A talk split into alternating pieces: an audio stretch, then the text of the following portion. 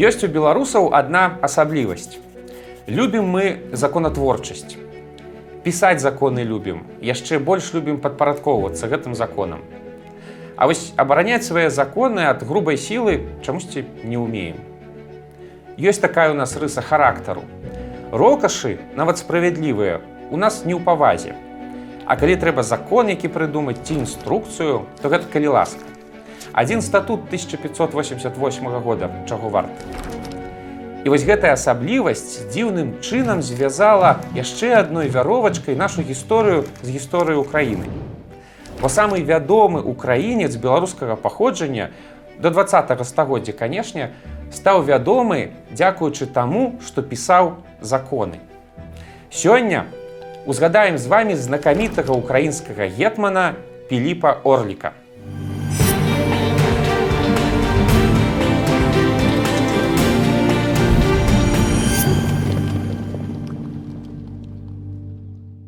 Ёсць у Беларусі у вілейскім раёне маленькая вёсачка касута.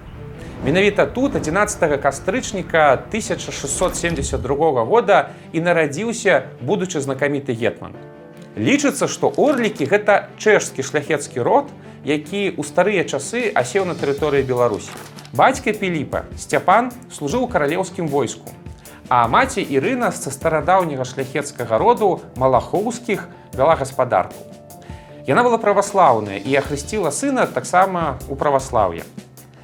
Трэба сказаць, што для другой паловы 17 стагоддзя гэта было пэўным выклікам грамадству. Ну асабліва ўлічваючы, што бацька служыў у войску караля каталіка. Убачыць бацьку Піліпу так і не было наканавана. Сцяпан Орлік гераічна загінуў у знакамітай хоцімскай бітве 1673 года, калі войскі рэчы паспалітай сталі шчытом перад турэцкім нашэсцем, якое пагражала небяспека ўсёй Еўропе. Дзве вялізныя арміі сышліся на беразе днястра каля хоцімскага замка. І войскі рэчы паспалітай пад кіраўніцтвам знакамітага Яна Сабескага атрымалі сакрушальную перамогу над ворагам. Закруціліся ў галаве пэўнае параўнанне, праўда? Піліп вучыўся спачатку ў мясцовай уняцкай школцы пры манастыры. Пасля паехаў бліжэйшую вышэйшую школу, віленскі езуіцкі калегіум. Асобнай сістэмы адукацыі для праваслаўных у вялікім княстве тады не было. Таму усе, хто хацеў далучацца да ведаў, ішлі праз уніяцкія школкі і езуіцкія калегіумы. Тыя прымалі дзяцей любых канфесій. Прымаць то прымалі, але перакруціць мазгі і навярнуць у каталіцызм спрабавалі вельмі моцна. Напэўна, орліку якраз гэта дужа не спадабалася, бо сямейнае праваслаўе сядзела ў ім моцна ён пачаў шукаць іншую школу для навучання. І шукаць доўга не давялося. Адзіным такім месцам у рэгіёне была праваслаўная кіева-магілянская акадэмія ў Киеве. Кіев жа на той момант уваходзіў у склад маскоўскай дзяржавы. Але ў той жа час сімвалічна заставаўся адным з цэнтраў нядаўна створанай казацкай дзяржавы гетманшчыны. Орлік вучыўся вельмі добра. Ён лёгка асвоіў гуманітарныя навукі, вывучыў філасофію, тэалогію, рыторыку, логіку, ведаў некалькі моваў. Карацей і не скажаш, што планаваў быць гетманам. Зрэшты, напэўна, і не планаваў. Адукаваны чалавек меў тады сваю вызначаную кар'ерную лесвіцу. Першае месца працы Орліка пісар у канцылярыі кіеўскай метраполіі. І можа яно б так далей пайшло і стаў бы піліп вялікім чалавекам у рэлігійнай бюрократычнай машыне. Але пачалася вайна. Вялікая паўночная вайна паміж Швецыяй і рассіяй, у якую вымушаныя былі ўвайсці ўсе дзяржавы нашага рэгіёна. Вайна заўсёды блытае ўсе планы. Орлік спачатку апынуўся ў канцылярыі палтаўскага палка, але ўжо ў хуткім часе стаў галоўным канцылярыстам усяго запарожскага войска. Відаць, нешта ў ім было ў гэтым орліку. І не толькі веданне латыні і твораў Арыстоцеля, Магчыма, нейкія менеджерскія навыкі і здатнасць пісаць правільныя маркетынгавыя тэксты. Бо ўжо ў 1702 годзе усяго праз два гады пасля пачатку вайскова-канцылярскай кар'еры Орлік становіцца генеральным пісарам і даверанай асобай самого гетмана Івана Мазепы. Гетман казацкага воінства быў на той момант у саюзе з пятром і ваяваў супраць шведскага караля Карла 12. Мазепа быў буйным палітычным іграком з вялізным вопытам, які марыў злучыць усе кавалкі казацкай дзяржавы ў адну вялікую гетманшчыну. Ужо некалькі дзесяцігоддзяў ён біўся за гэтую ідэю. Але агульны кантэкст не спрыяў. І вельмі, проста вельмі моцна не фарціла. Гэтую гісторыю вы дакладна ведаеце. У 1708 годзе Мазепа разам з войскам перайшоў на бок Карла 12 тут была свая логіка. Карл на той момант перамагаў, Ну і ў саюзе з ім было больш шансаў для аб'яднання ўкраіны, чым у саюзе з пятром, які відавочна нічога і нікому не хацеў аддаваць. Але далей здарылася катастрафічная неспадзяванка. У 1709 годзе Пётр нечакана разграніў шведскія войскі пад палтавай. Усе надзеі на адраджэнне гетманшчыны разваліліся. Мазепа разам з чатырма тысячамі казакоў і запарожцаў вымушаны быў эміграваць у асманскую імперыю. Гэтую падзею прынята называць першай палітычнай эміграцыяй Украіны. Быў сярод тых эмігрантаў і Піліп Орлік. Прычым не проста быў. Як бліжэйшы дарацца Мазепы ён заваяваў вялікі давер сярод усіх казацкіх старэйшынаў. Хоць і не быў героем вайны, змагаўся больш на папяровым фронте. Калі пасля смерці Мазепы на эміграцыі адбыліся выбары, то на іх новым гетманам быў выбраны якраз Піліп Орлік.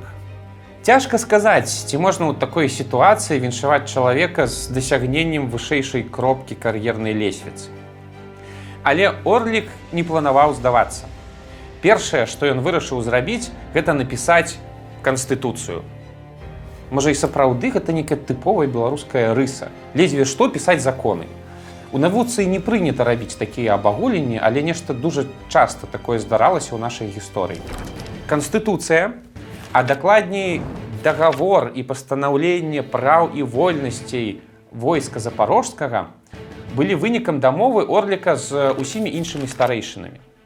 Канстытуцыя укладывала генеральную раду, вялікі збор усіх генеральных старэйшын і дэпутатаў ад палкоў, якія мусілі тры разы на год прымаць рашэнні.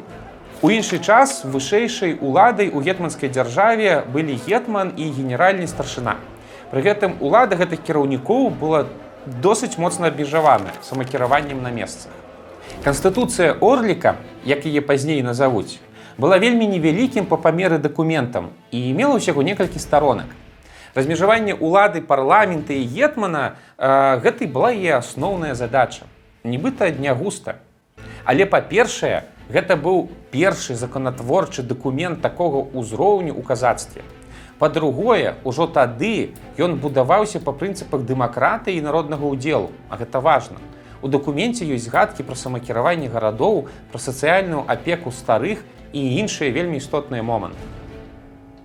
І яшчэ. У канстытуцыі так ці інакш прысутнічала раздзяленне ўлады. Суд больш не падпарадковаўся гетману, і гэта за некалькі десятгоддзяў да амерыканскай канстытуцыі.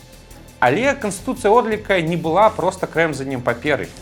Вопытны палітык дакладна абазначыў у ёй, што галоўны вораг казакоў Масква, а два галоўныя саюзнікі Швецыя і крымскія татары. Так так, ужо ў першай украінскай канстытуцыі немалую роль іграў Крым. Орлік трансляваў папулярную тады ідэю, што казакі гэта былыя хазары, а таму з'яўляюцца сваякамі татар і мусяць змагацца разам. І гэта спрацавала.